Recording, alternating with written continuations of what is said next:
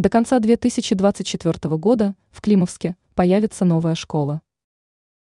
Подмосковные власти уделяют огромное внимание развитию социальной инфраструктуры. Для этого выполняется множество мероприятий, связанных со строительством и ремонтом важных для общества объектов.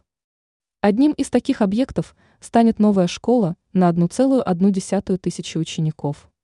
Об этом рассказывает агентство «Москва» со ссылкой на пресс-службу главгостройнадзора Подмосковья.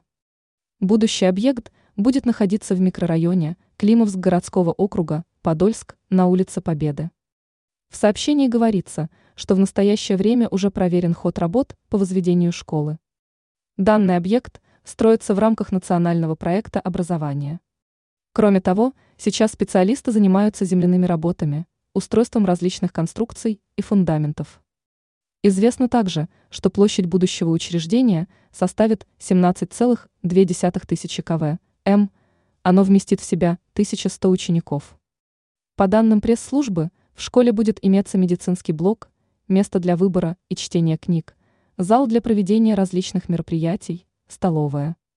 Там же добавили, что строительство объекта должно завершиться в 2024 году. Ранее сообщалось о предстоящем появлении парка с лабиринтом в форме осьминога.